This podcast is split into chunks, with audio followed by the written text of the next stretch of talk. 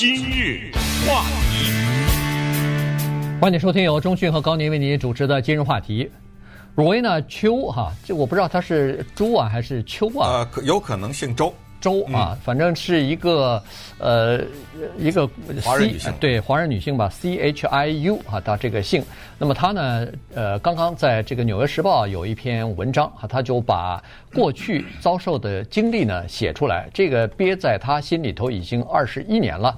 那么他想说出来，原因就是他的这个经历呢，是呃好莱坞的一个当时啊是赫赫有名，或者说是说呃这个脚一跺大家都有点害怕的这么一个人，Harvey Weinstein 呃有关的哈，因为他是这个 Weinstein 的私人助理，那么他遭受到性呃性侵或者是性骚扰的这个情况呢，他憋在心里头一直没有说，一是。呃，他害怕说哈、啊，这个是华人特别有的一种性格，比较这个温驯啊，比较懦弱啊，呃，不够勇敢啊等等。另外一方面呢，也是后来他签了一个叫做封口协议，签了一个保密协议，也不能说。所以呢，这个憋憋的他简直是没办法了，有两次企图要自杀，已经到了这种程度了。但是最后在 Me Too 这个运动的感召之下呢。他终于把自己的故事呢讲出来了啊，同时也他的这个故事呢也被引用到了那个呃 She Said 这本书里边啊，就是《纽约时报》两个呃记者写的这本书。那么他。写的这篇文章呢，我们今天跟大家来分享一下。这个是特别有代表意义的，在职场上，一个女性，尤其她说是一个亚裔的女性，呃，遭到这个性侵啊，或者是遭到性骚扰的这种过程，以及她们所受的煎熬。对，今天我们讲这个话题还有一个目的，这个目的就是讲给我们众多的华人，尤其是家里有女儿的人听，就是将来我们怎么教育自己的女儿。像 Rowena 这样的一个女孩子，她是生在英国，长在英国，她就是个英国人，呃，讲话有标准的英国伦敦的口音。我不知道她会不会中文了哈，也就是说，她都是这样的一个华人了，她还是具有某一些传统的我们说的一种教育和一种素质。所以突然之间呢，到了一个好莱坞的这种环境之下，她面临着四座大山的。压迫，这四座大山是肯定很多我们华人的女孩子，如果进到主流的所谓白人的工作圈里，可能都会有的，就是性 性别、族裔、资历和财富啊，这四座大山。一会儿嗯，逐一的讲一下这四座大山怎么把它给压垮，把它压到了一个酒店的床上，然后去脱他的内裤啊，这就到了这个程度。发生了什么事情？一九九八年这一年非常重要。九八年这一年呢，她从牛津大学毕业。她在牛津大学学的是英国文学，优秀的女孩子才能进入到牛津大学学文学，这不得了。牛津大学顺便说一下，那是在她的英国文学系里面是人才辈出，整个的英语文学的研究啊什么的，在那个里面都是一个大本营一样哈。出来以后呢，她不太。听从家里的劝告，家里还是想说你去学医吧，学法律吧，嗯，对，去做，这是特别传统的华人家庭。他说不，我喜欢电影，我就希望能够在电影公司工作，所以在伦敦呢就到处找工作，就找到了一个电影公司，就是当时一九九八年还叫 Miramax，后来才改成 Weinstein，因为 Disney 买去了嘛。就 Miramax 的一个伦敦的办公室里面，他居然找到了这么一份助理的工作。他去了以后呢，当时九八年有一件事情值得提，就是，Weinstein 他有一个电影呢叫《恋爱中的莎士比亚》，镜头非常强劲，而且顺便说，他居然被他努力之下呢得了奥斯卡最佳影片，而那一年的最佳影片呢，居然他击败的那个电影是《拯救雷恩大兵》吧，我记得还是《辛德勒名单》，我忘，反正就是一个这么大的电影被他击败了啊。呃，所以呢，大家那个时候整个的这个电影公司里面都特别兴奋，就是说我们这个电影啊有望得奥斯卡奖。说老板呢，Harvey Weinstein 要来伦敦了。那么这个时候呢，他进入到这家电影公司以后啊，就认识了一个女孩子叫呃 Zelda Perkins。这个女孩子对他很重要，也是电影公司的。他一去的时候啊，这个 Zelda 就跟这个华人女孩子讲：“你像二十来岁啊，大学毕业。”他说：“有个事儿我得提醒你。”我们老板要来了，老板这个人呢，他有两大问题，一个是啊好色啊，他看到女孩子啊，他毫不留情的；第二，他那个脾气啊，就如火山爆发一样，他脾气非常大。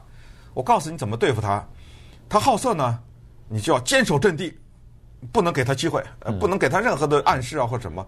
呃，脾气呢，他说那没办法，呃，他被人宠坏了，你就让着他吧。我就给你这两个忠告。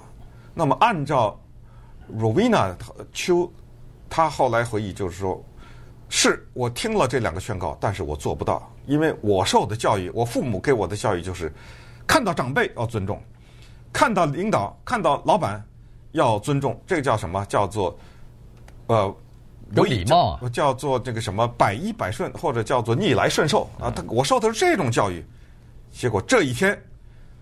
挺胸叠肚的 Harvey Weinstein 就来到了伦敦。嗯，他去干嘛呢？他去看这个就是恋爱中的莎士比亚的哈，这个片子呢刚好剪辑好了，那么刚好是他的公司出品的，所以当然作为老板，他就飞到伦敦去去看这个试片去了哈。呃，在电影院里边给这个 Rina 的这个任务呢是什么呢？是坐在这个老板的前排看，在电影院里边看这个片子。其实这个事情本身并没有很大的意义，但是呢，因为他是刚到这个公司，这么大的老板从美国飞过来要去看试片，他又坐在老板的前面，我我想象就是说，罗威娜可能个儿也比较高，所以呢，他坐在前头的时候，他觉得，哎呦，我的这个头会不会挡住他的视线啊？我们我们看电影一般都特别忌讳这个前面有坐个个儿很高的人把这个这这这个视线给挡住，所以他是他想站起来。挪到旁边儿，就没有没有想到，就这一个举动，他好心想要躲开他的视线，让他看得更呃舒适一点的时候呢，后面的这个呃这个 Weinstein 呢大发雷霆啊，说你给我坐下，然后就是斥责他，然后说是请请注意，他可不是他的英文原文可不是坐下，嗯，哎，是骂的祖宗八代那种，骂的非常难听的话，对对，嗯，然后骂完了以后，扬长而去走了。就在那个电影院不看了，走了。这时候，这个罗维娜就就是战战兢兢。哎呦，我做错什么事情了？怎么会是这样这样子的结果呢？这个老板这脾气也太莫名其妙了吧？后来他说，多年之后我才琢磨过来，哦，原来他是用这种心理的这个战术啊，心理方面的这个压榨，实际上试探一个女孩子的底线呢，就是看你到底能够。忍受什么样的东西？你什么是你的底线？他用这种东西，实际上在逐渐的建立在你心目当中，逐渐建立一个叫做暴君的地位。呃，我们试想一下啊，换任何一个人，我真的不能，就是说，Harvey Weinstein 这个人，他作为一个人的资格都，那是绝对让人质疑，对不对？我们换任何一个人，你的一个电影，你坐那看，你前面有一个人是你们公司的一个。低级的一个员工助理，他站起来往旁边挪一个位子，你会骂娘吗？你会用用全身的力气怒吼吗？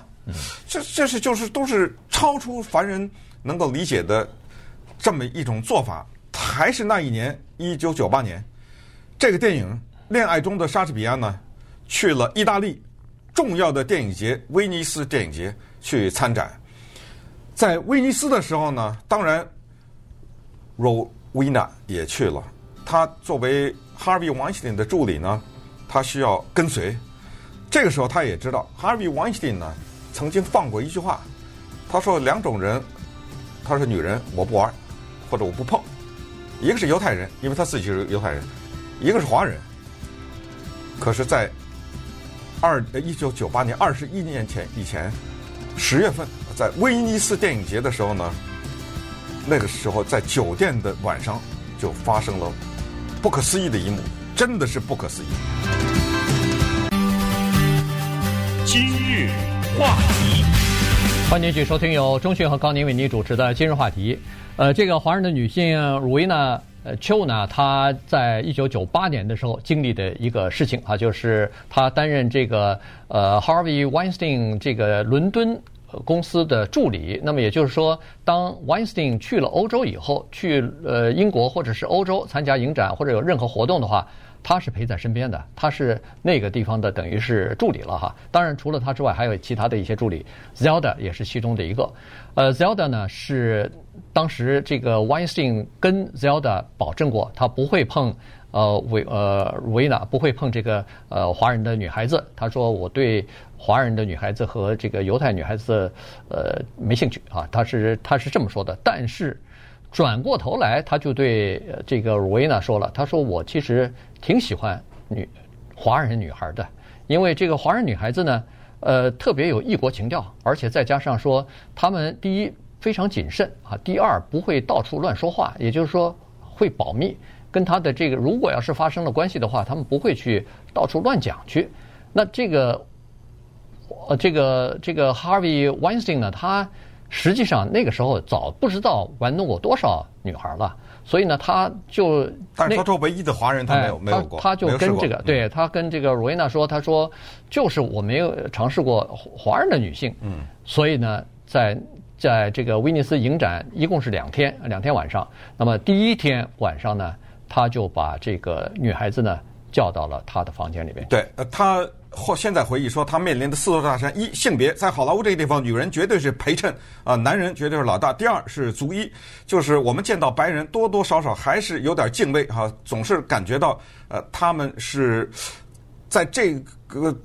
工业里面吧，呃，他们是老大，所以有一种小有一点自卑的感觉啊。这是足以。第三是资历，他就是说，Harvey Weinstein 这种人，他跟你说一句话，你都得不知道得吹嘘多少天呢，对不对？看你一眼，你都得得意忘形。他太大了，这个人，他的资历太深了。呃，再加上呢，第四就是财富。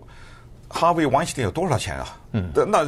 他这钱有的时候是看得见的钱，是财富；有的是看不见的财富。对，他这种看不见的财富更可怕。那一句话呢，一个电话能够是翻天覆地的。所以这四呢座大山呢，他说压得我喘不过气来。所以当天晚上在威尼斯影展的时候被叫到房间里面以后呢，是甜言蜜语。而 Rowena 呢，他知道糟糕，呃，如果他去的话会有麻烦。他所以那天啊，他除了内裤以外，他外面套了两层的。